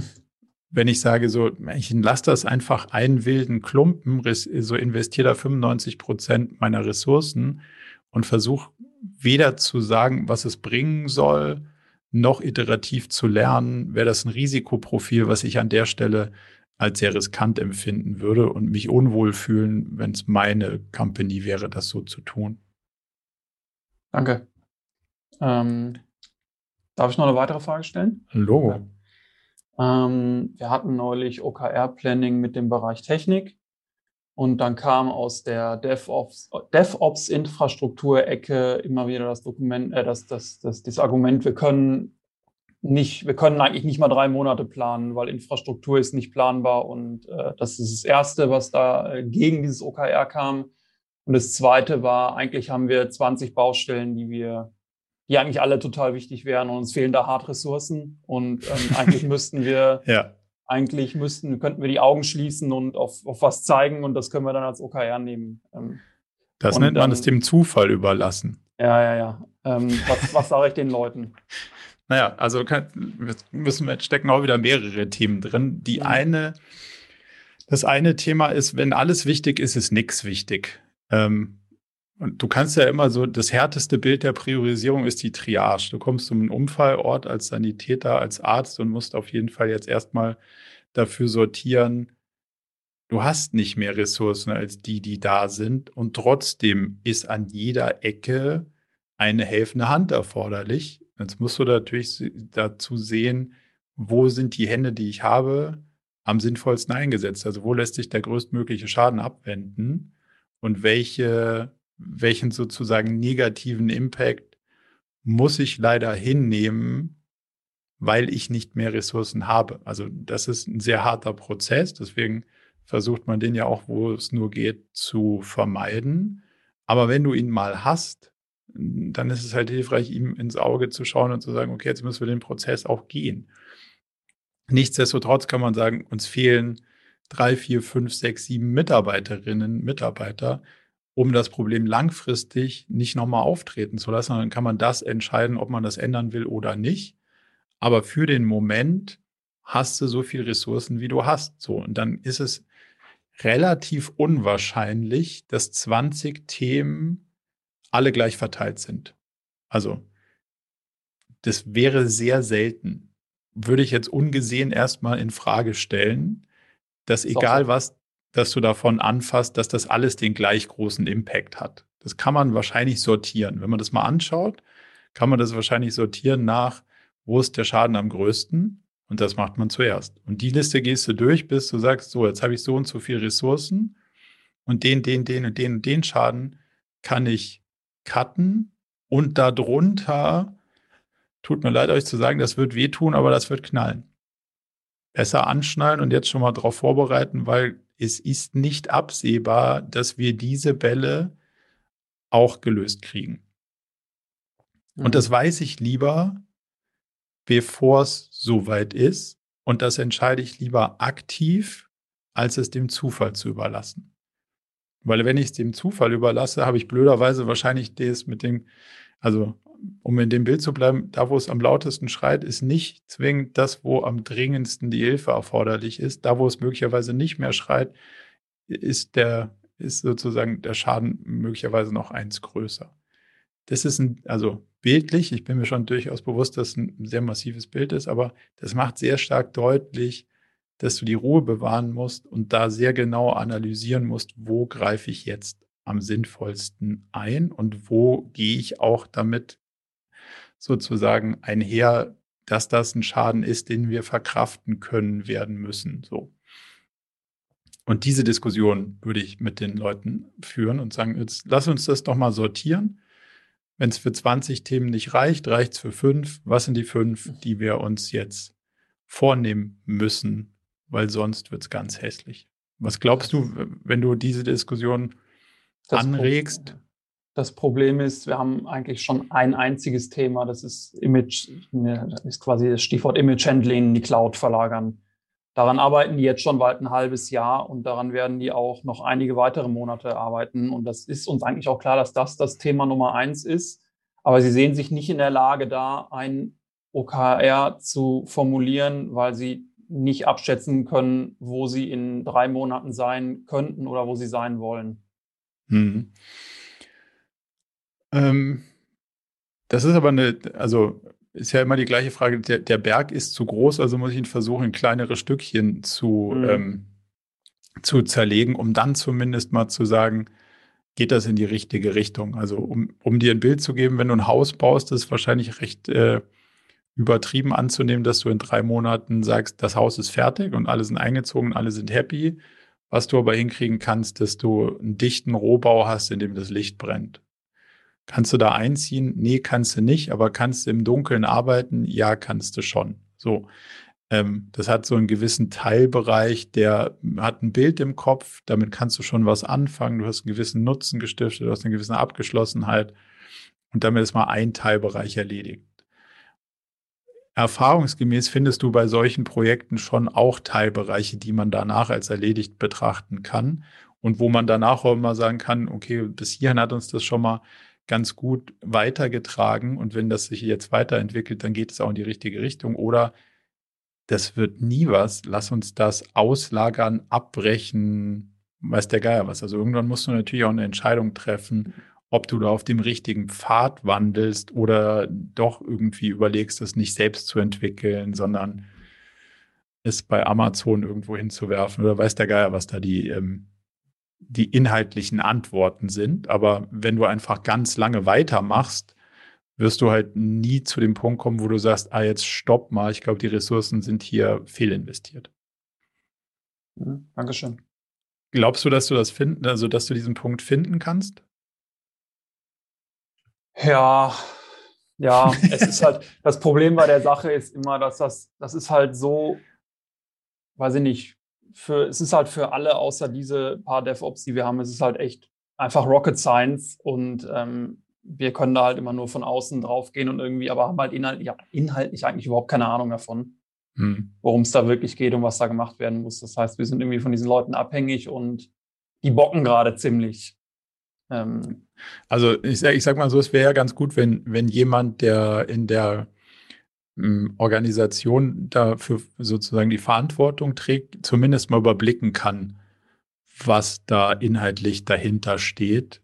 Mhm. Und zu sagen, ah nee, das kann man auch auslagern und das dauert dann nur noch drei Tage und dann ist der Lack ab oder wie auch immer. Also es wäre schon gut, wenn jemand inhaltlich die, das Gesamtheitliche überblicken könnte, um die Diskussion auch auf einer Augenhöhe zu führen. Weißt du, also es ist natürlich schwierig, was mit dem mit Zielen und so zu verhandeln und zu diskutieren, wenn ich gar nicht in der Lage bin, inhaltlich zu, zu greifen, um was es hier eigentlich geht. So, also es sollte schon jemand mit am Tisch sein, der das Gesamtthema überblicken kann und das dann versucht, so ein bisschen mitzusortieren.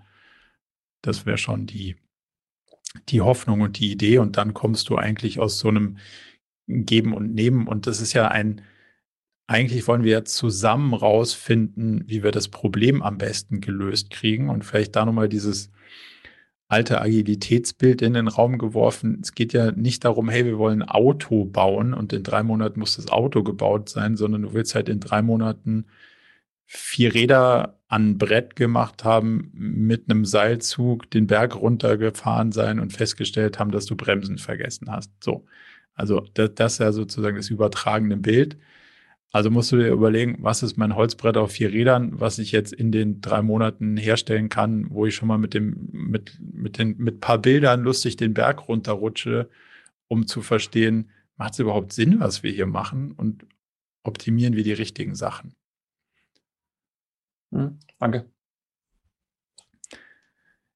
Edith, du hattest, glaube ich, noch eine Frage im Anschluss. Ja, wenn ich jetzt niemanden, niemanden was wegnehme hier. Ich weiß nicht, ob die Frage, Fragen begrenzt sind, die Teilnehmer. Nö, im Moment hat sich keiner so in die Liste eingetragen mehr. Darüber hinaus, okay. demzufolge gerne. Super, die ist auch ganz kurz. Und zwar geht es äh, um, um die Key Results. Ich hatte mal in einem der Podcasts aufgeschnappt, dass eine Orientierung für, für die Zeit, die man in Anspruch nimmt für ein Key Results, also zur Bearbeitung eines Key Results, ungefähr drei Tage sein sollen. Also so als Richtwert. Ist das so? Weil bei uns war es teilweise so, dass man Key Results hatte, wo gesagt wurde, ja, aber da brauche ich, da ich eine ganze Woche für oder ja, das ist in einem Tag fertig oder also es ging, war ziemlich unterschiedlich und dann habe ich mir die Frage gestellt, ist das jetzt ein Richtwert? Kann es auch ruhig so sein, äh, dass es unterschiedlich lang ist, aber am Ende man in die Karten gucken muss und äh, sagen muss, gut, das Quartal hat halt nur so viele Tage passt das alles, was wir hier uns vornehmen. Das ist ja, also das genau, was du sagst, ist ja die Grundintention von dem Ganzen, dass man sagt, so jetzt lass mal überschlägig schauen, wie viel Anstrengung muten wir uns denn dazu. Und meine Aussage ist da in der Regel, ein Zwanzigstel der Ressourcen und ein Key Result wäre so eine grobe Daumenregel, die ganz gut zueinander passen würden. So, wenn du mhm. feststellst, jetzt hast du ein anderes, das ist deutlich weniger anstrengend. Und dann kannst du eins haben, was deutlich mehr anstrengend ist, aber in Summe müsste es ja irgendwie aufgehen.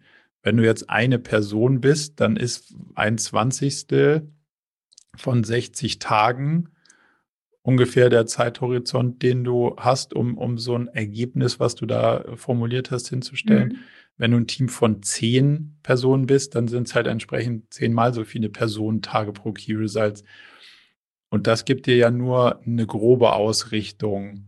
Mhm. Mehr oder weniger könnte das sein. So. Und wenn du jetzt, wie vorhin festgestellt hast, zum Beispiel sagst, oh, da haben wir eine Sache, die könnte, eigentlich könnte die 20 Tage dauern oder 60, aber irgendwie haben wir das nirgends aufgenommen, dann ist die Wahrscheinlichkeit relativ hoch, dass das mit den anderen Themen ressourcenmäßig in Konflikt gerät mhm. und deswegen ist es ratsam, das mal so grob zu überpeilen, immer im Verhältnis zu, wie viel Ressourcen stehen dem gegenüber. Also eigentlich ist die mhm. Aussage ein Zwanzigstel deiner Teamgröße.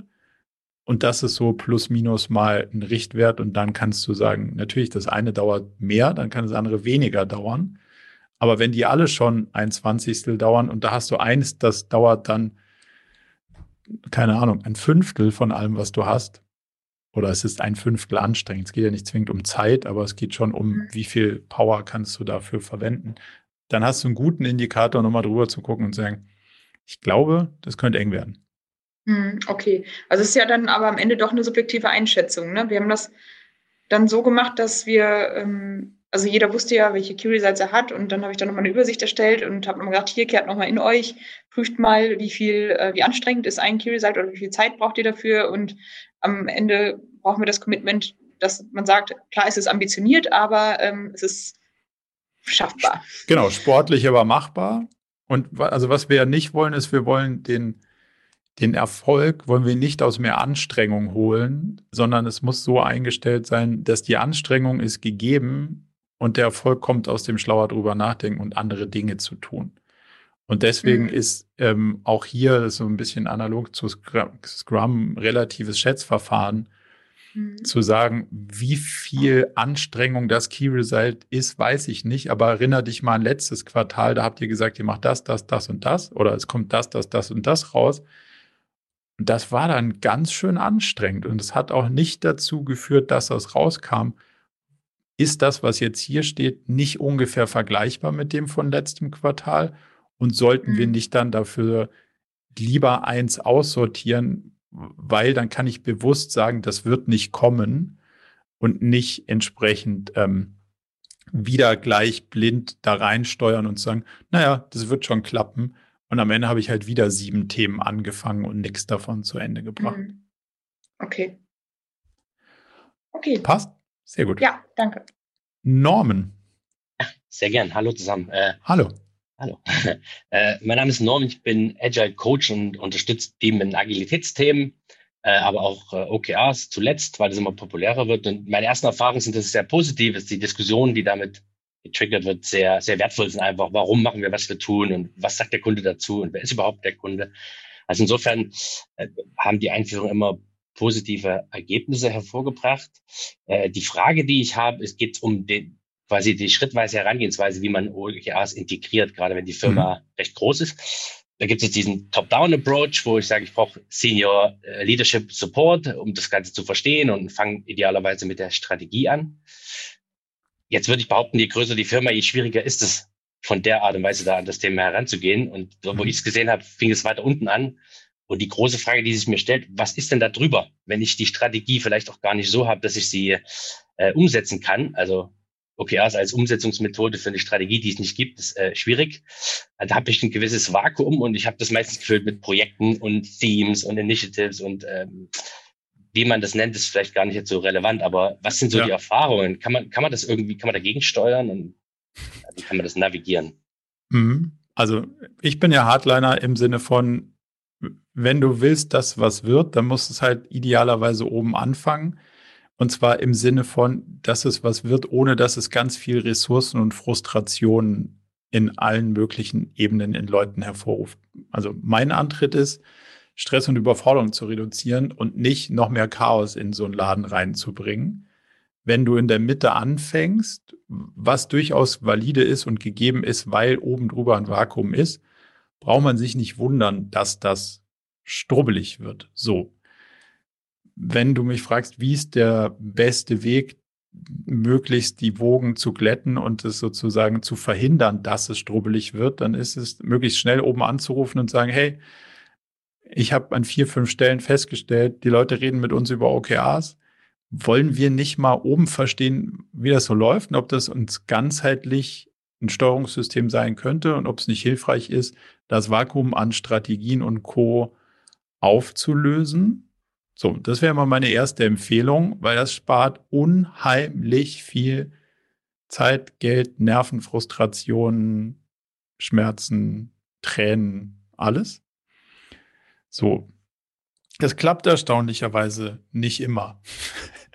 Weil irgendwie haben die Leute Angst, da oben anzurufen und zu sagen, so, ey, guck mal, es wäre doch besser, wenn es ein ganzheitliches Steuerungssystem gäbe und nicht, wenn jeder hier macht, was er will oder andersrum nicht macht, was er will, sondern versucht, die Probleme zu lösen, die wir alle haben. Nur jeder versucht, sie für sich selber zu lösen und nicht wir einheitlich. Und dann müssen wir in zwei Jahren verschiedenste Problemlösungsansätze harmonisieren und versuchen, das gesamte Puzzle wieder zusammenzubringen, wenn sich dann doch mal jemand bequemt hat zu verstehen, dass das echt ein Problem ist. Ähm, das ist leider der, der schwierige und haarige Weg. So, Deswegen kann ich nur immer wieder dafür sozusagen werben, schnellstmöglich die richtigen Leute ins Boot zu holen und zu sagen, schau, es wird für alle Beteiligten einfacher, wenn wir Klarheit haben, Klarheit über Strategien. Und zwar Strategien, die Strategien sind und nicht Commodity-Schrott in PowerPoint, der immer irgendwie das sagt, was jeder, der ein BWL-Buch auf der dritten Seite gelesen hat, sowieso schon wusste, dass ein besseres Team, also dass ein motiviertes Team besser ist als ein nicht motiviertes Team. Das ist keine Strategie, sondern das ist Given Fact. Ähm, so, das heißt, die Probleme zu adressieren, wo sie wirklich sind und nicht Ausweichbewegungen zu machen, um den Konflikt zu schollen. Jetzt hast du mich gefragt, wenn wir annehmen, das Vakuum schließt sich dennoch nicht, wie füllt man es dann?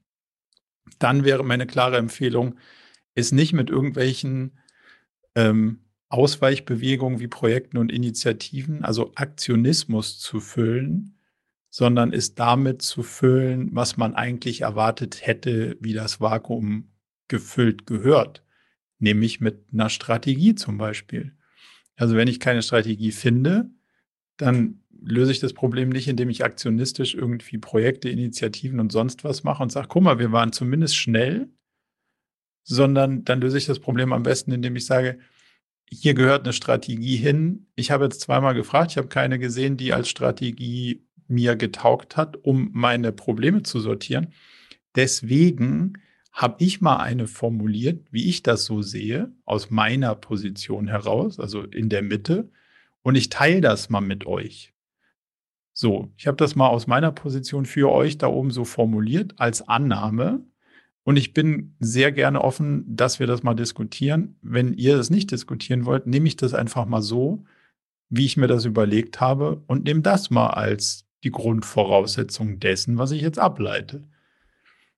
So, und jetzt warten wir noch bis drei und wenn sich dann keiner meldet, dann machen wir mal. Dann kann mir danach keiner sagen, was ist denn das? Habe ich ja noch nie gehört. Ich, doch, hast du schon. Ich hatte gebeten, dass wir hier Klarheit kriegen in Feldern 1, 2, 3. Habe ich irgendwie nicht, habe ich nicht ausreichend verstanden, müsstet ihr mir nochmal erklären. Dann habe ich selber versucht, Klarheit zu schaffen. Da habe ich irgendwie kein Für und kein Wider gehört. Und dann habe ich es mal so umgesetzt, weil es ist ja nicht so, dass ich jetzt anhalten konnte und warten. Also rechts ranfahren und warten ist ja mit, wenn du 100, 200, 500 Personen hast, die von dir eine gewisse Orientierung wollen, ist das ja schwierig. Also habe ich meinen Leuten Orientierung gegeben. Und zwar in diese Richtung. Wenn euch das als nicht hilfreich erscheint, dann lasst uns bitte darüber reden, in welche Richtung das so geht, damit wir eine gemeinschaftliche Orientierung haben ähm, und so kriegst du meiner Erfahrung nach den Diskurs am schnellsten aufgebrochen und die Frustration auf allen Ebenen am kleinstmöglichen gehalten. Aber das ist, dessen bin ich mir bewusst, ein durchaus nicht ganz entspannter Weg, der natürlich auch eine gewisse Konfrontation erfordert. Aber hey, wenn was unklar ist und ich eben nicht die Klarheit habe, die ich brauche, um meinen Job zu machen, dann darf ich das auch adressieren und darf sagen, da fehlt mir was. Und wenn das Vakuum nicht geschlossen ist, dann schließe ich das mal so, damit ich zumindest mal in meinem Teilbereich das Gefühl habe, die entsprechende Klarheit herstellen zu können.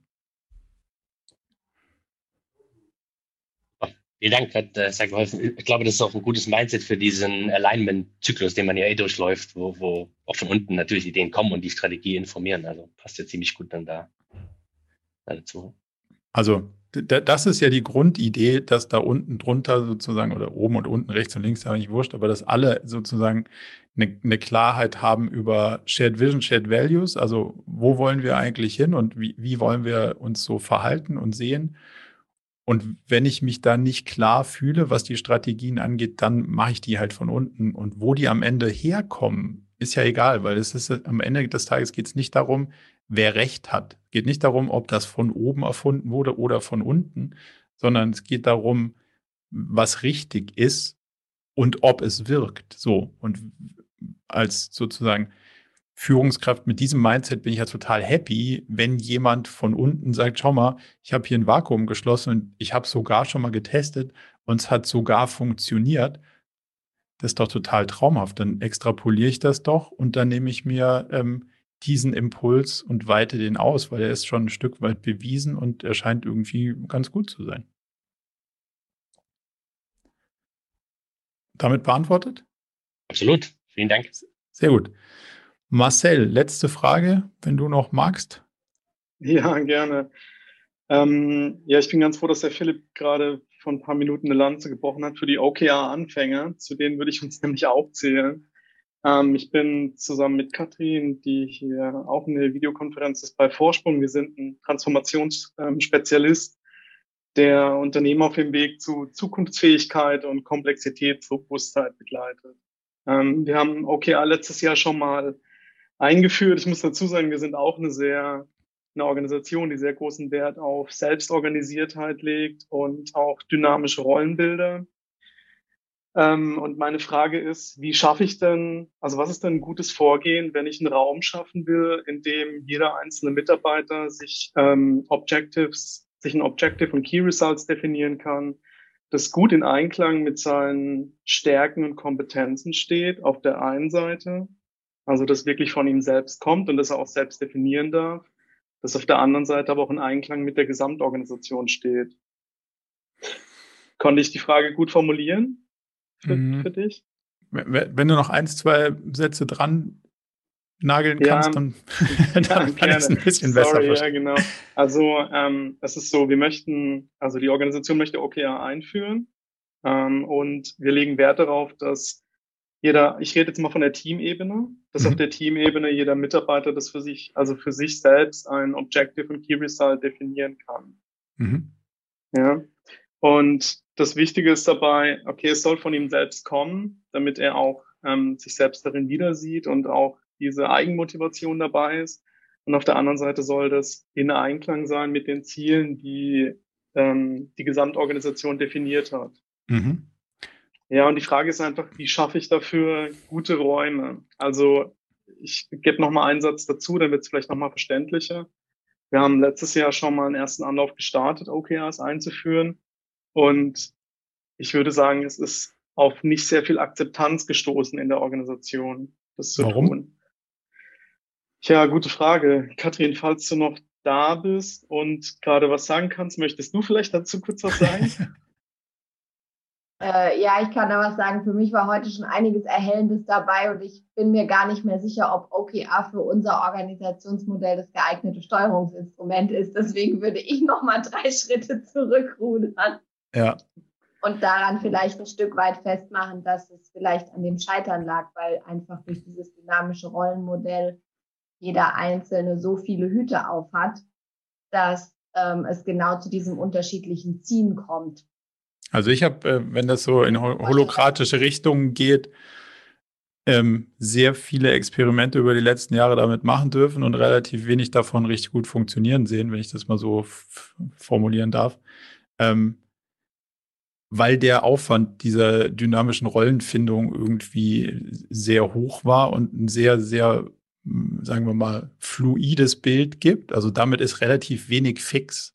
Und ein System mit ganz wenig Fixpunkten und ganz vielen Sachen ist am Ende, wenn es alles nicht fix ist, nicht mehr agil, sondern chaotisch. So.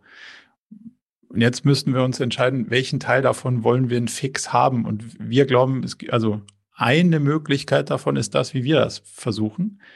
Es gibt andere Möglichkeiten. Ich sage nicht, dass die anderen nicht funktionieren. Ich sage nur, wenn alles nicht fix ist, dann ist es Chaos. So, und deswegen muss man wahrscheinlich so ein bisschen erstmal in eurer Welt sortieren, was sind eigentlich so die Fixpunkte in dem Ganzen und dann daraus ableiten, ähm, was ist das richtige Modell, was ich damit machen und gesamtheitlich steuern kann.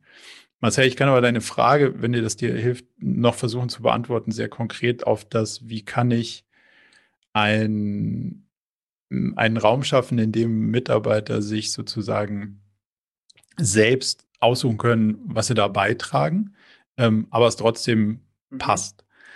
In meiner Wahrnehmung ist die größte Missinterpretation von Agilität sowas wie, hier kann jeder machen, was er will. So, ähm, sondern das ist was, was in der Agilität sozusagen frei ist, ist, wie man es macht, nicht was man macht.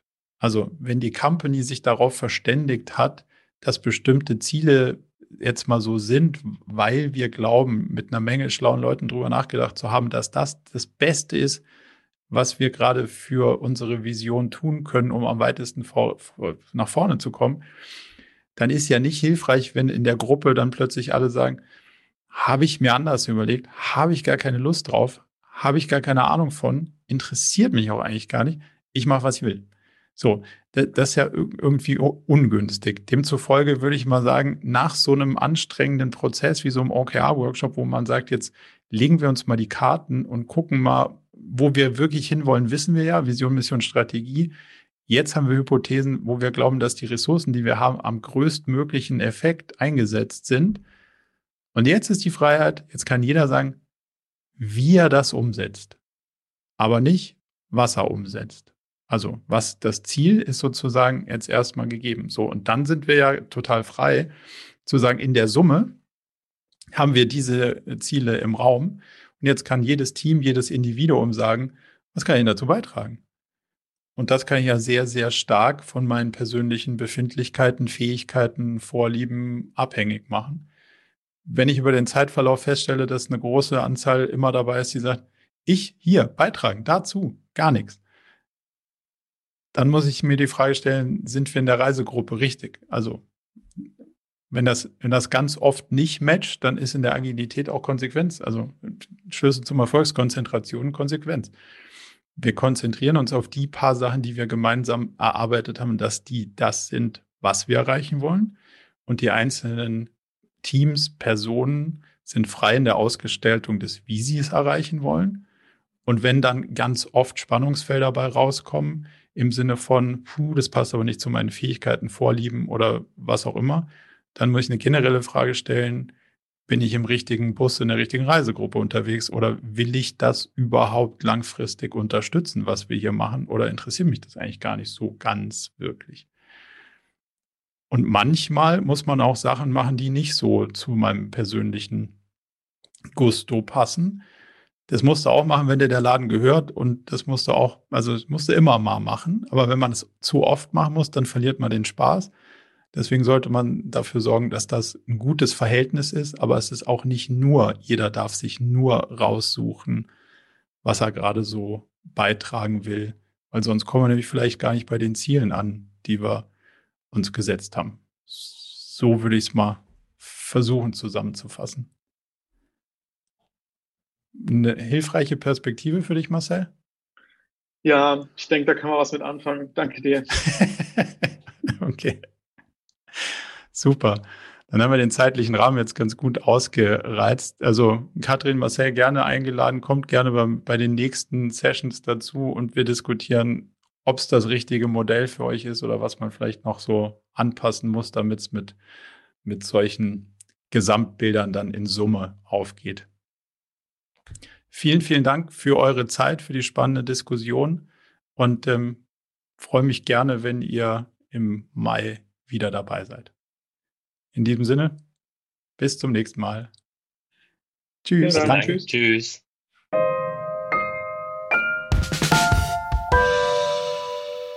Zum Abschluss noch ein kleiner Hinweis in eigener Sache. Wir haben ja nicht nur diesen spannenden Podcast, sondern auch einen Newsletter, bei dem wir uns versuchen, so aus unterschiedlichen Perspektiven dem Thema zu widmen, wie man eigentlich sein Leben und ein Unternehmen heute so wirklich führen kann und soll. Von daher gibt es da einmal im Monat ähm, ganz spannende Perspektiven und natürlich kriegt ihr über den Weg auch immer mit, welche neuen Podcast-Episoden stattfinden, welche Events wir vielleicht online haben und viele andere Sachen. Von daher meldet euch am besten gleich zur Mailingliste an unter murakami.com slash newsletter.